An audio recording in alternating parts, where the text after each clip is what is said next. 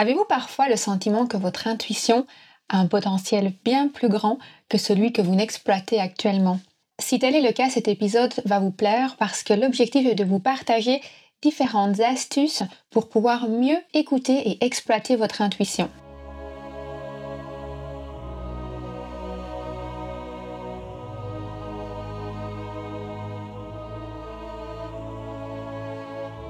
Bienvenue sur le podcast Métasensoriel un espace qui allie science et spiritualité, conscience et subconscience, visible et invisible, afin de vous emmener à la conquête d'une vie pleine de sens. Ensemble, nous explorons toutes les dualités de l'univers qui nous poussent vers une meilleure connaissance de nous-mêmes, des autres et de notre environnement. Je m'appelle Aurélie, je suis bio-ingénieure de formation et fondatrice de l'aromacantisme. Scientifique de l'esprit et spirituelle de cœur, j'entremêle savoirs ancestraux et pratiques modernes pour vous reconnecter à l'univers de tous les possibles. Chaque semaine, je vous mets au défi d'affiner votre intuition pour mieux écouter, comprendre et ressentir les énergies de la nature. Installez-vous confortablement et profitons ensemble de ce nouvel épisode. Bienvenue dans le troisième épisode du podcast Métasensoriel. Je suis extrêmement heureuse d'aborder aujourd'hui le sujet de l'intuition parce que j'ai beaucoup de choses à dire. J'ai essayé de résumer mon approche de l'intuition et les différents outils que j'utilise en une dizaine de points. Et je suis convaincue qu'à l'issue de cet épisode, il y en aura une bonne partie qui résonneront avec vous et que vous pourrez utiliser et exploiter pour affiner votre intuition. Alors je voudrais commencer par une petite anecdote sur qu'est-ce que l'intuition. Quand j'étais enfant, j'ai posé la question à ma maman, mais qu'est-ce que c'est l'intuition? Forcément, à l'époque, je croyais tout ce qu'elle me disait, et elle m'a répondu de façon très sérieuse, l'intuition, c'est le sixième sens dont les femmes sont dotées. Et là, je me suis sentie privilégiée. Je me suis dit, waouh, j'ai un don que mon petit frère n'a pas. Et je rigole parce qu'aujourd'hui, je sais que l'intuition n'est pas réservée qu'aux femmes. Nous avons tous un sens de l'intuition assez incroyable et les hommes aussi. Mais en tant qu'enfant, ça m'a vraiment ouvert les yeux sur ce don que j'avais et ça m'a invité à y prêter attention et à l'exploiter et j'en étais relativement fière. Je ne vais pas vous le cacher. Bien entendu, cette réponse ne m'a pas suffi et j'ai continué à explorer la thématique. L'intuition, finalement, qu'est-ce que c'est véritablement? Chacun va le ressentir un petit peu à sa façon, mais je pense qu'on peut être tous d'accord sur le fait que c'est une perception qui est considérée extrasensorielle parce qu'on n'arrive pas à la rattacher à un seul sens. En fonction des personnes, elle passe par différents sens, elle se manifeste de différentes façons, mais il s'agit quand même malgré tout d'une capacité à percevoir, à ressentir un événement futur, ou en tout cas une émotion future qui pourrait nous menacer ou qui pourrait soit devenir une opportunité. Dans certains cas, notre intuition, elle est relativement claire, on sent bien que c'est bon, on sent que c'est mauvais, on sait qu'on doit aller dans cette direction-là ou on sait qu'on ne doit pas y aller. Et parfois, notre intuition, en fait, elle ne va pas nous dévoiler la raison. Elle va simplement nous guider dans une certaine direction, même si on ne sait pas trop pourquoi. Et c'est là qu'il faudra lui faire une grande confiance. Pour certains, l'intuition, c'est une petite voix qui murmure à l'oreille, pour d'autres, c'est un sentiment qu'on ressent au niveau du corps à travers des frissons, à travers des papillons dans le ventre. Certains ont une, intuition qui est plutôt d'ordre olfactive avec le fait de sentir les choses. Il y en a dont l'intuition passe à travers des visions. En fonction des formes que l'intuition va prendre, on lui donne différents noms, notamment la clairvoyance, la clairsentience, la clairolfaction. Et il y a bien d'autres noms qui sont largement utilisés dans le design humain, qui est un sujet passionnant si vous ne connaissez pas le design humain ou si c'est un sujet qui vous intéresse, restez à l'écoute parce que dans un prochain épisode, nous aurons une invitée spécialisée dans le domaine qui viendra nous partager son expérience et son savoir sur le sujet. Finalement, le rôle de l'intuition, c'est véritablement de percevoir des événements et différentes choses à travers l'espace-temps, de ramener cette information dans notre corps mental de manière à ce que nous puissions prendre des décisions de façon consciente qui nous mène dans la bonne direction. Concrètement, comment faire pour développer, booster, affiner votre intuition? La toute première chose qu'il faut faire, c'est évidemment reconnaître sa présence, accepter qu'elle existe. Je pense que vous êtes tous relativement familiers avec la notion de psychologie positive. L'idée étant qu'au plus on visualise quelque chose, au plus on s'inscrit dans une dynamique positive, au plus on va attirer des choses positives, au plus on va être dans une dynamique positive. Et avec l'intuition, c'est pareil. Au plus vous allez reconnaître sa présence, au plus vous allez vous dire mon intuition est là, elle peut m'apporter des informations utiles, je vais l'écouter, au plus elle va se manifester. Au final, l'intuition, elle fonctionne comme n'importe quel autre sens. Si on vous dit Oh, sans cette fleur, elle sent super bon, vous allez approcher votre nez, vous allez sentir de bon cœur. Le corps, la conscience, adapte son comportement en fonction de la croyance qui est associée, en fonction des connaissances qu'il a à sa disposition. Donc au plus vous allez croire en votre intuition, au plus elle va se manifester. La deuxième stratégie que je vais vous partager, c'est une de mes préférées et c'est probablement celle qui m'a le plus servi lorsque j'ai commencé à me reconnecter à mon intuition il y a quelques années. C'est une stratégie qui va probablement vous surprendre, mais je vous assure, elle est extrêmement efficace. Il s'agit tout simplement de faire un bilan de toutes les fois où vous n'avez pas écouté votre intuition.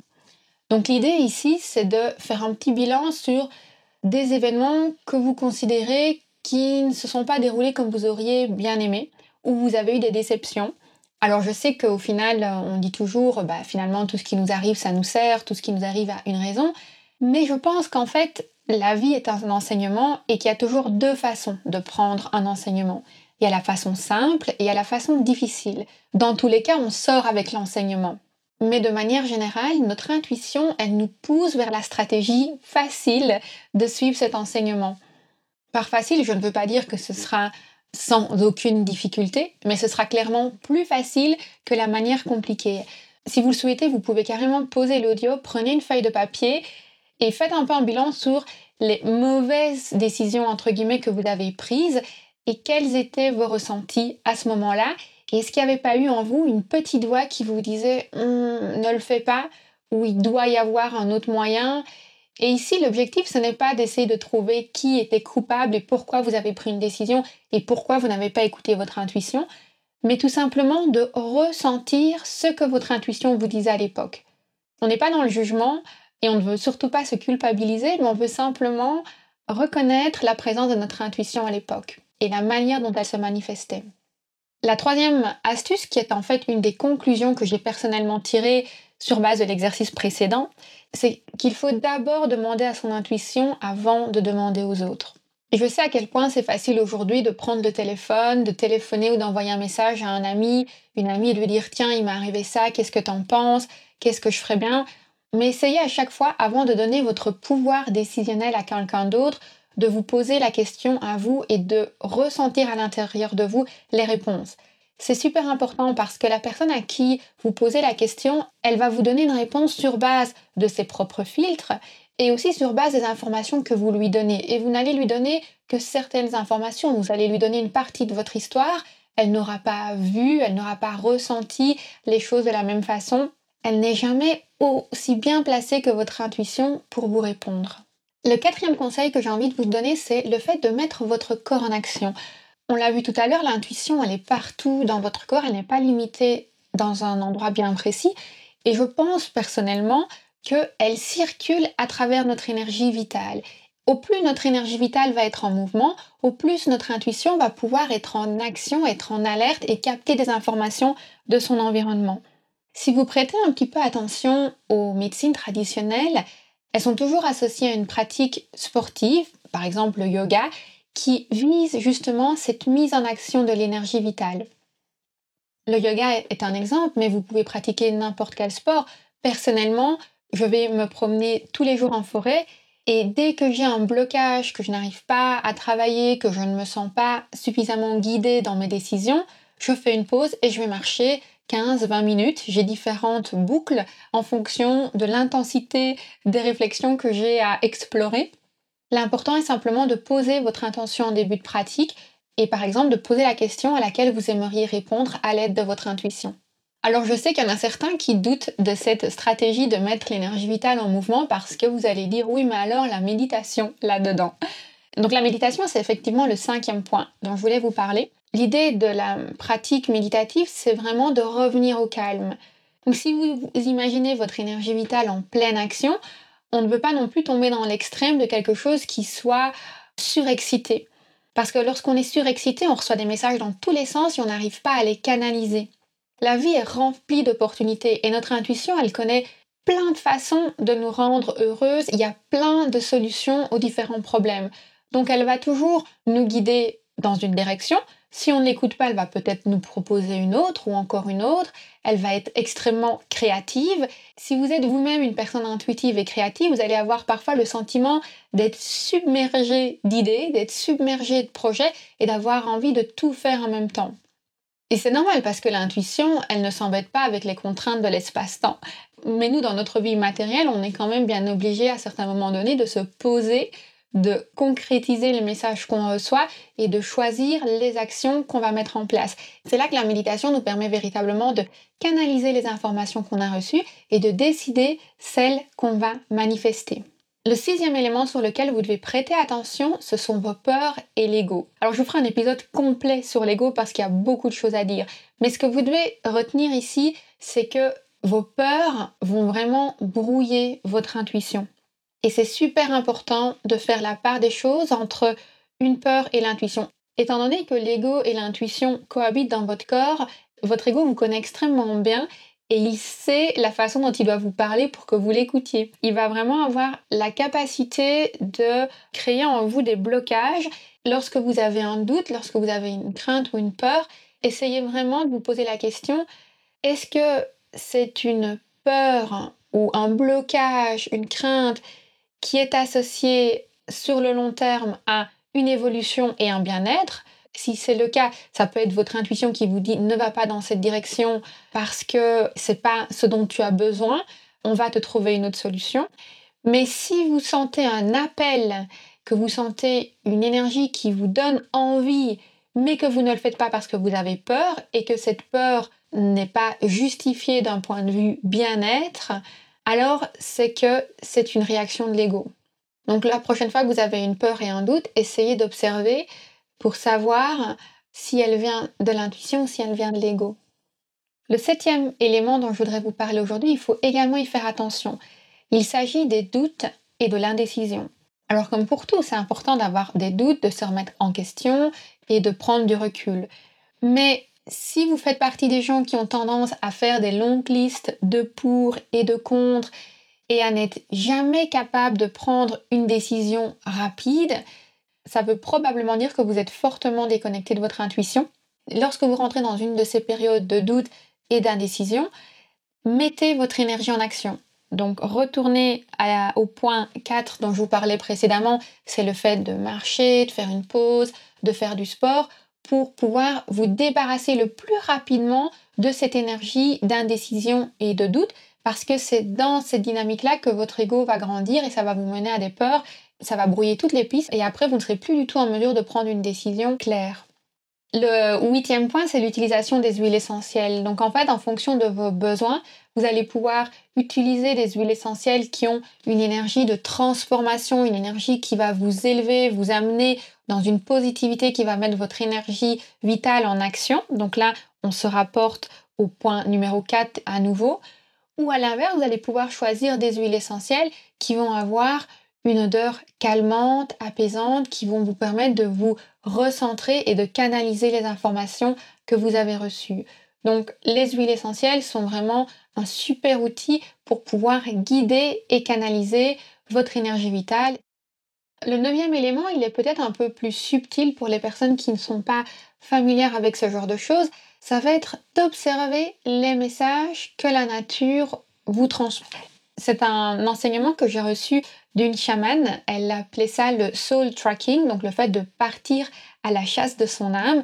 L'idée, c'est d'aller vous promener sans objectif précis, donc simplement marcher et d'observer votre environnement. Et là, votre attention va être naturellement captée par certains éléments.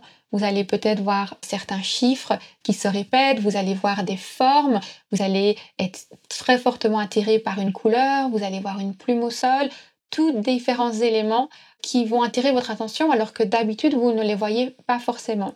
Et l'objectif étant de collecter toutes ces informations et puis de regarder ce qu'elles veulent dire. Alors il faut de préférence chercher la réponse en vous. Qu'est-ce que ça représente pour vous? Qu'est-ce que cette couleur inspire? Qu'est-ce que cet animal dégage comme énergie pour vous?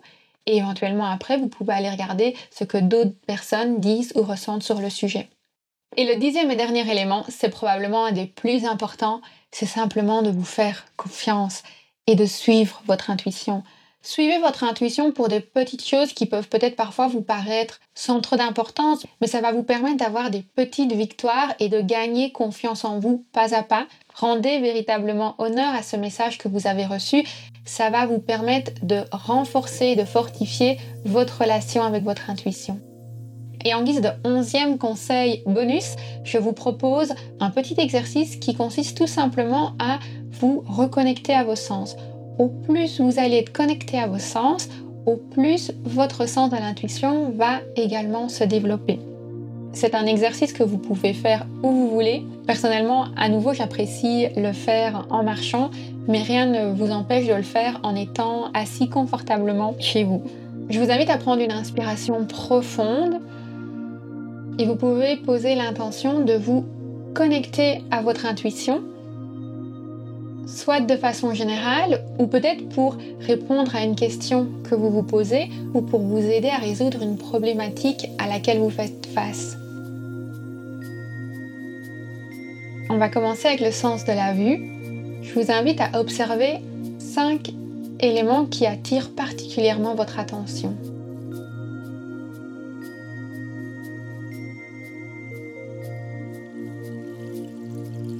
On va passer maintenant au sens de l'ouïe. Je vous invite à prêter attention à quatre sons dans votre environnement. Qu'est-ce que vous entendez?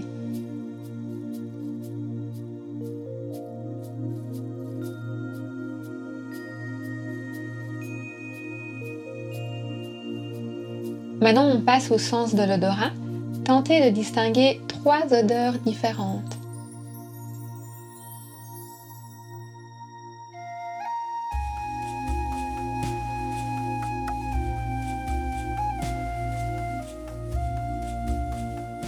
Ensuite, on passe au sens du toucher. Et là, je vous invite à simplement ressentir à travers votre peau, à travers votre chair, deux choses différentes. Vous pouvez par exemple prêter attention à la température de l'air sur votre corps ou à la façon dont votre corps interagit avec le sol, quelles sont les parties de votre corps qui touchent le sol?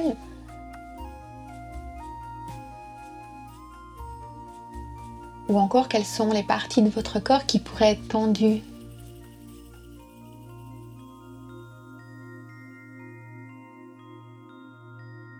Et on termine avec le sens du goûter. Et là, je vous invite tout simplement à observer une saveur ou un goût que vous pouvez avoir en bouche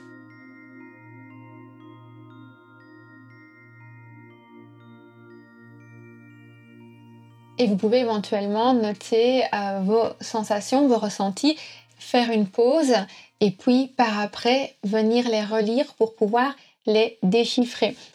C'est un exercice qui est aussi extrêmement pratique pour sortir d'un cercle vicieux de pensées négatives.